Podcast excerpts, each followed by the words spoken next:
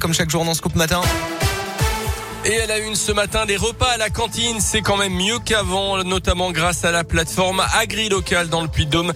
Euh, depuis 2013, elle permet aux producteurs locaux et aux gestionnaires de cantines de travailler ensemble en respectant le code des marchés publics. 50 collèges du département du Puy-de-Dôme travaillent via cette plateforme et proposent chaque semaine plusieurs produits issus du département. 300 fournisseurs peuvent ainsi répondre aux commandes et au fil du temps, les producteurs se sont également développés en fonction de la demande, comme l'a constaté le responsable de l'unité agriculture au conseil départemental Julien Méroninck c'est euh, l'image et la photo de ce qu'on trouve sur le Puy de Dôme. Donc on a nos classiques euh, viande, euh, produits laitiers établis sur le territoire, mais aussi des nouvelles filières qui accélèrent leur, progression.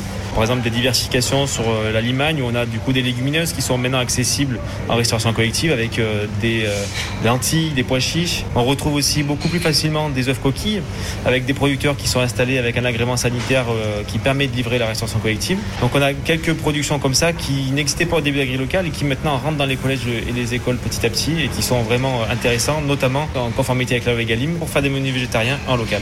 Et selon le département, le plus difficile reste évidemment de trouver chez nous du poisson local, hormis les filets de truite. L'actu dans la région, c'est aussi cette euh, saisie record de gaz hilarant près de Lyon. 4 tonnes retrouvées à Villeurbanne selon plusieurs médias. C'était fin septembre. Au total, une centaine de bouteilles. Plusieurs personnes ont été interpellées. Une enquête préliminaire a été ouverte. Les suspects ont été identifiés car ils trafiquaient sur le réseau social Snapchat.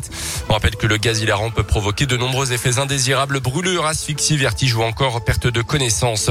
L'heure des explications est venue pour le patron des évêques de France, Monseigneur de Moulin-Beaufort, est reçu aujourd'hui par le ministre de l'Intérieur. Le président de la conférence des évêques va devoir répondre de ses propos très polémiques après la publication du rapport sur la pédocriminalité dans l'église catholique en France.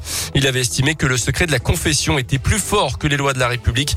On rappelle que les conclusions du rapport faisaient état de plus de 200 000 victimes de prédateurs sexuels au sein de l'église depuis 1950. Trois lycéens de région parisienne en garde à vue après l'agression vendredi d'une prof en plein cours. Agression filmée et diffusée sur Internet.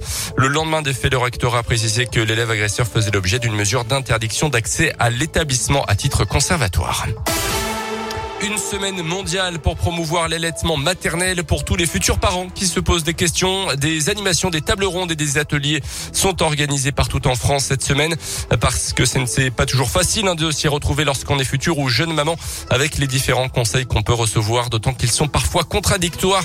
Claire Boquillot est conseillère en allaitement maternel et parentalité dans la région. L'allaitement, c'est vraiment quelque chose qui est inné, que chacune d'entre nous euh, sait faire et pourtant pour que ces réflexes s'exprime, il faut qu'ils soient entourés et qu'ils soient protégés. Bah, aujourd'hui, ils le sont plus vraiment parce que on a de multiples informations. Un professionnel peut nous dire blanc, l'autre peut nous dire noir, la maman ou la belle-mère va dire encore autre chose. Et toutes ces choses, ça perturbe cet instinct de la maman et elle, elle est perdue, effectivement. Elle peut avoir du mal à savoir que faire. Croyez en vous, oui, ça c'est vraiment une phrase qui est importante. Croyez en votre bébé. Se faire confiance, c'est déjà beaucoup. En France, selon une étude, le taux d'allaitement est de 70% à la sortie de la maternité, un chiffre qui tombe à 38% quatre mois plus tard.